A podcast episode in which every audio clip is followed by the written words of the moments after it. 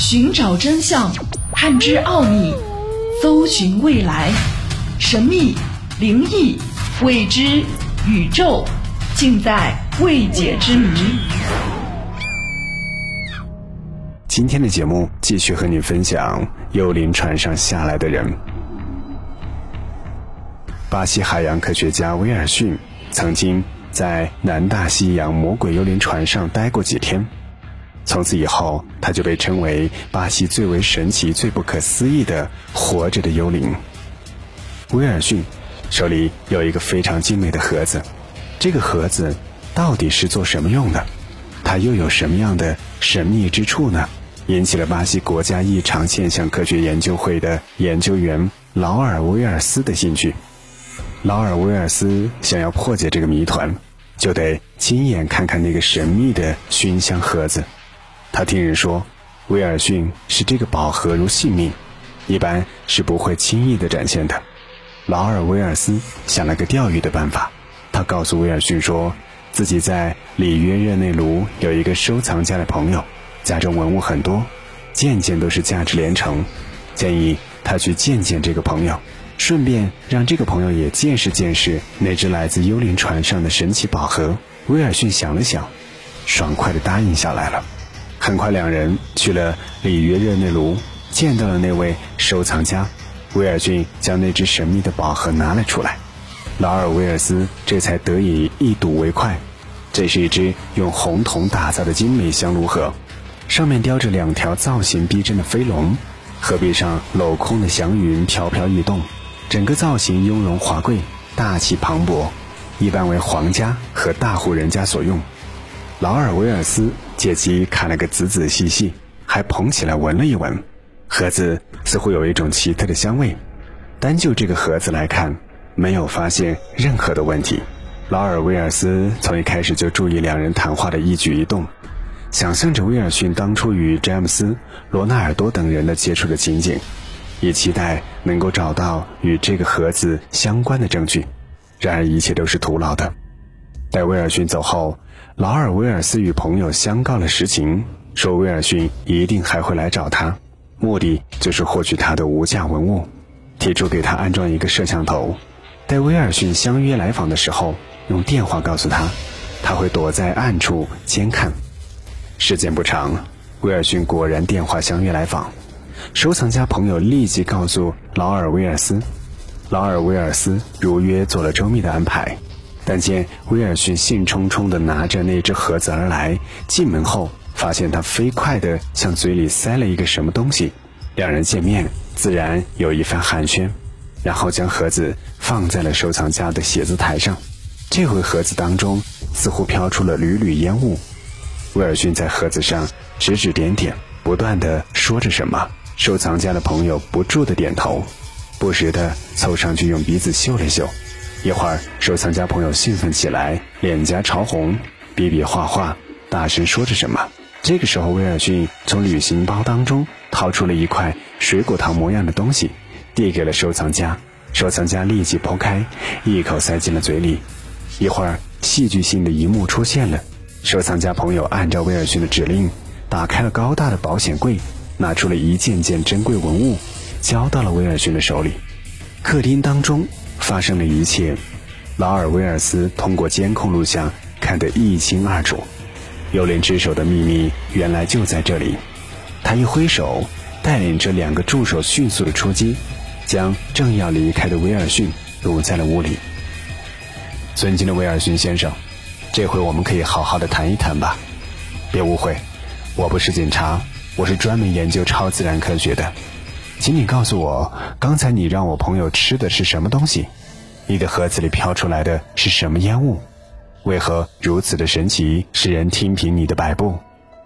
说着，他已经将这个熏香盒子抓在了手里，同时闻到了一种奇香。威尔逊显然对发生在眼前的一切没有丝毫的心理准备，一时反倒被弄呆了。待他反应过来之后，匆忙地夺回那个盒子。两人撕撕扯扯地争夺起来。这个时候，助手报了警，警察赶来，将他们带去了警察局审问。威尔逊拒不说出熏香盒子的物质，和让收藏家吃下的东西是什么？劳尔威尔斯毫无办法，他只好取出熏香盒子里面尚未烧尽的物质，仔细观看，发现盒子里竟是一粒粒鱼子酱之类的东西。这是什么东西呢？他决定带回实验室做研究。化验结果很快出来了，燃烧物当中除了几种助燃物质之外，的的确确都是鱼子。这种鱼子含有一种叫做骨科碱的有毒物质，人只要闻上就会中毒，麻痹神经系统，能够产生奇妙的幻觉。那么，威尔逊让收藏家吃下的东西，会不会就是这种鱼子酱呢？劳尔·威尔斯回来再找威尔逊，向他求证，威尔逊什么都不承认，只说这是一种香料，戴在他身上除异味的。他的回答无懈可击。劳尔·威尔斯无可奈何，由于威尔逊的罪名无法确认，警察只好把他放了。眼下虽然初步了解了一些幽灵之手的秘密，但要彻底的破解它，还有许多谜底尚待揭开。最为关键的就是这些鱼子酱是从哪里来的？这些鱼子是哪种鱼身上的东西呢？威尔逊又是怎么知道这种东西可以使人致幻的呢？他与幽灵船。到底有没有关系？这件事一时之间在巴西国引起了不小的轰动。转眼半年过去了，这天，劳尔·威尔斯突然接到了警方电话，说有人来警察局控告威尔逊杀人害命，让他马上赶过去。劳尔·威尔斯急忙地赶了过去，结果控告威尔逊的人原来是当初与威尔逊一同海上落难的吉尔逊。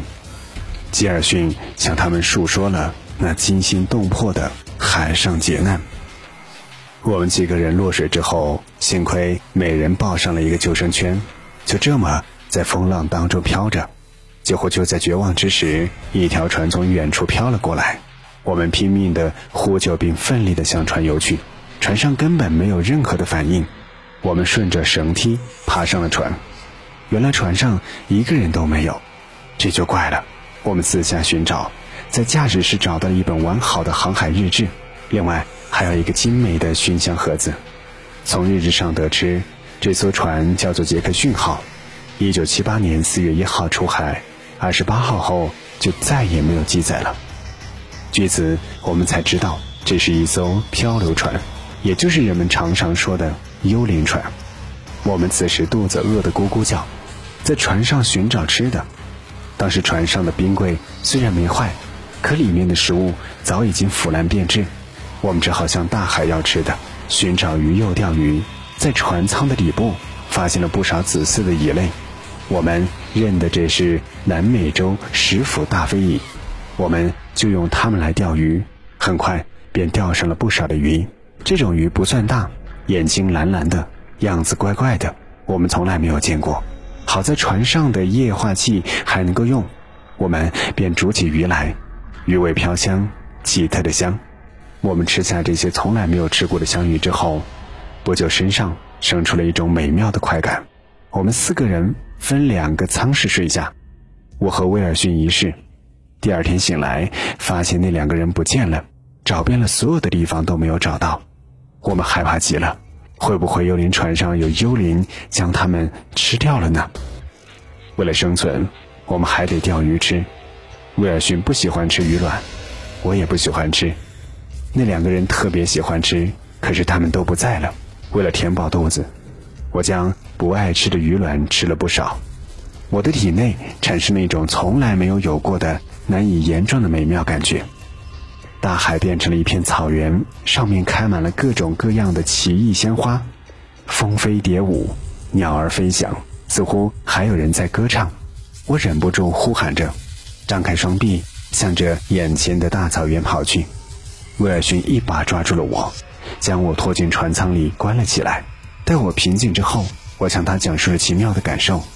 他忽然意识到可能吃的鱼卵有问题，为了证明他的猜测。他决定也吃一些试试。不久之后，他便出现了和我一样的幻觉。我们这才知道，这种鱼卵就是致幻源。突然失踪的那两个人，肯定就是吃下了这种鱼卵，产生了幻觉，跌向了大海。我们又试了两次，结果一模一样。这天我在船舷边上钓鱼，不知为何威尔逊一把将我推向大海，幸亏一群海豚救了我，将我拖上了一个小岛，但岛上荒无一人，怪事嶙峋。为了活命，我历尽磨难，九死一生。后来被一艘船搭救，辗转数月，这才回到了这里。威尔逊被请进了警察局，铁证面前。威尔逊不得不和盘托出了自己杀害吉尔逊的动机。原来威尔逊是一个极端自私狠毒的人。自从知道了那种蓝眼鱼卵的秘密之后，他便决定利用这种鲜为人知的东西去找警察局长报仇，得到他想要的所有东西。这种秘密不能够有第二个人知道，于是便动了杀机，残忍地将知道的吉尔逊推向了大海。从此便精心筹备这种鱼卵，获救之后，他将这些鱼卵带回家，利用自己所掌握的知识，精心的在这种鱼卵上做文章，反复实验，一直发明出了先通过烟雾使人麻痹，然后再吃下鱼卵丸使人致幻的招数，竟然是百试百灵。为了不使自己中毒，他通过自己所掌握的知识，又发明了一种解药，实施之前吃了下去。接下来，警察赶到他的家中，从冰箱当中卸获了一坨尚未用完的鱼卵和一条蓝眼鱼。劳尔维尔斯如获至宝，即刻带回大本营总部进行研究，确认这种蓝眼鱼是南大西洋特有的一种珍稀鱼种——欧文小心蝶的变种。它的鱼卵能够使人产生强烈的诱导性幻觉。通过吉尔逊吃鱼卵的亲身感受和威尔逊导演的这一切，劳尔威尔斯做出了一个大胆的推测：那艘杰克逊号的船员神秘失踪，很可能是他们集体吃下了这种好吃的鱼和鱼卵之后，产生了美妙绝伦的幻觉，一个个投入了大海，他们的船也从此成为了漂流船。至于说这艘船为什么在无人驾驶的情况下几十年漂流不成，劳尔威尔斯想要从他们遇险之外的海域、流洋、海藻等方面再做进一步的研究。他相信一定会有一个解开谜团、令人震惊的人将这样的一个结果公布出来。浩密全接触之未解之谜，今天的节目就和你分享到这里。下期节目，我们再会。